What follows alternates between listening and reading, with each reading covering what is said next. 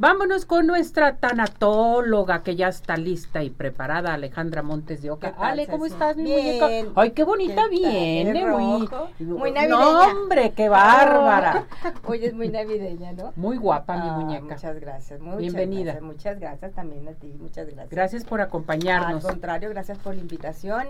Y bueno, pues aquí tenemos un tema que pues es inevitable, el- los duelos en, en En estas Navidad. fiestas, sobre todo en Navidad y sobre y en Navidad. Año Nuevo, como que pues, algo se nos remueve. a, a reflexionar, ¿no? Todo lo que pasa en el año. Totalmente. Y fíjate que ahorita, por ejemplo, me- hay muchas personas que me dicen, ay, no, yo no, yo ando de Grinch, yo no puedo, hacer- este, es que a mí la Navidad no me gusta.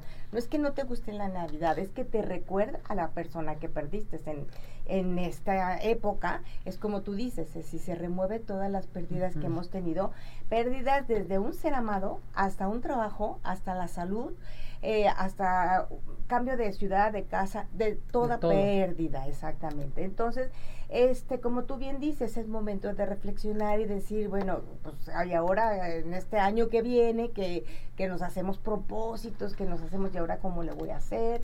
Y bueno, empezamos a, a, a, este, a reflexionar y hay personas que en esta época se llenan de mucha tristeza, angustia. Hay personas que no quieren ni siquiera poner árbol de Navidad, como te digo, andan gris. Se vale. Hay personas Trae que mucho sentimiento de culpabilidad, Sí. mucha gente con sentimiento de culpabilidad.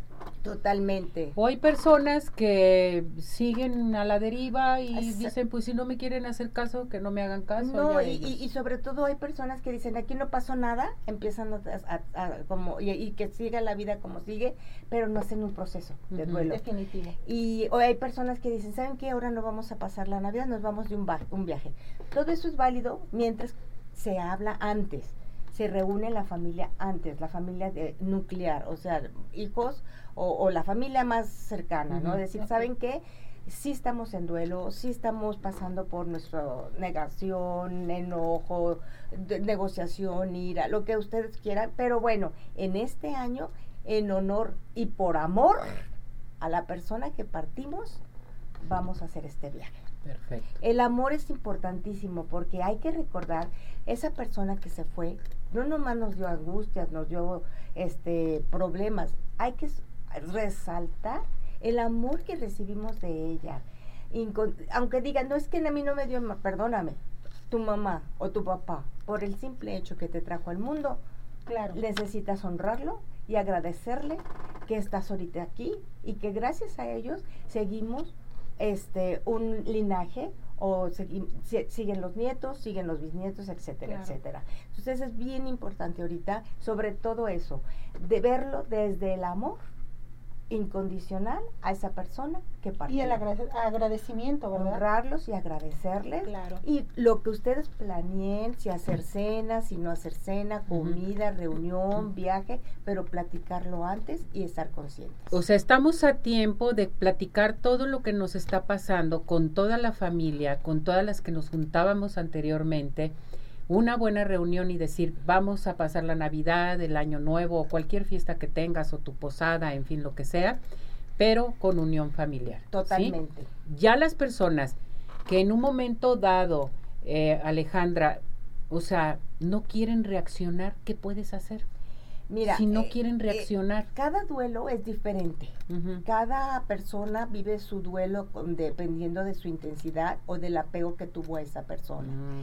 Dependiendo, entre más apegada estés a la persona o más codependencia hubo a esa persona, pues más me quiero encerrar y no quiero abrirme.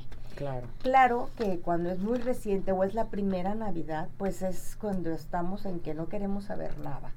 Pero hay que dejar que su proceso lo siga y lo trabaje. Cada quien tiene su momento para trabajar su duelo, su dolor, porque duelo es dolor emocional.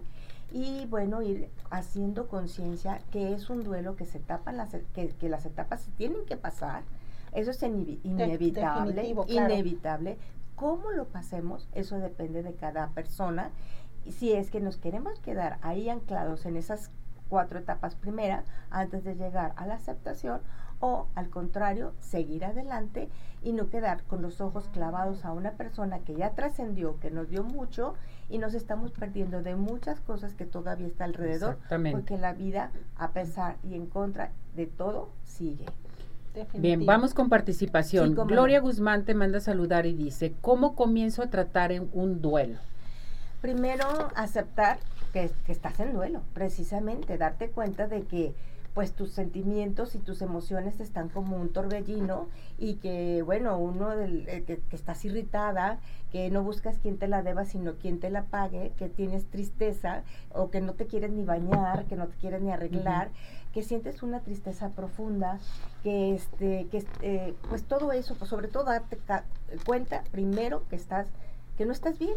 Ese es el primer paso. O sea, ya cuando te das eh, este de veras pones los pies sobre la tierra y dices, estoy en duelo, entonces hay que pedir ayuda. Así es, exactamente. Una persona te va a ayudar. Totalmente. Y es nomás explicarles realmente cuáles son las etapas de un duelo y en qué etapa va cada quien y dejar, bueno, tareita cada, cada vez que vayan y, y vamos dejándoles que cada quien vaya pasando su proceso, cada elemento o miembro de la familia. Perfecto. Eh, Teresa Robles dice, ¿qué hago si me siento sin ánimos esta Navidad? Efectivamente, no te preocupes si no te sientes ahorita con ánimos.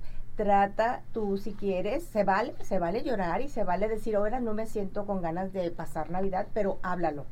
Decirle, ¿saben qué? A lo mejor voy a ir un ratito nomás a la cena y me regreso o convivo con ustedes nomás en la mesa y o digo salud en nombre de esa persona que partió y, y, yo me regreso y se vale, se vale llorar y se vale si es primera Navidad estar este mm, aislada. Es muy común que en esta época las personas traten de aislarse. Muy muy común. Eh, Alejandra, ¿dónde te encontramos? Si queremos platicar contigo, queremos iniciar eh, nuestras eh, pláticas de duelo, en fin, ¿a qué teléfono? Sí, con mucho gusto. Miren, mi teléfono es el triple tres 496 5456 y me pueden encontrar en mis redes sociales en Facebook, me encuentran como AMO-medio tanatóloga y en Instagram como Alejandra Montes de Oca. Ay, qué hermoso. Pues felices fiestas. Igualmente. Cuídate mucho, nos vemos para la próxima. Primero Dios, aquí Gracias, estamos. que estés bien.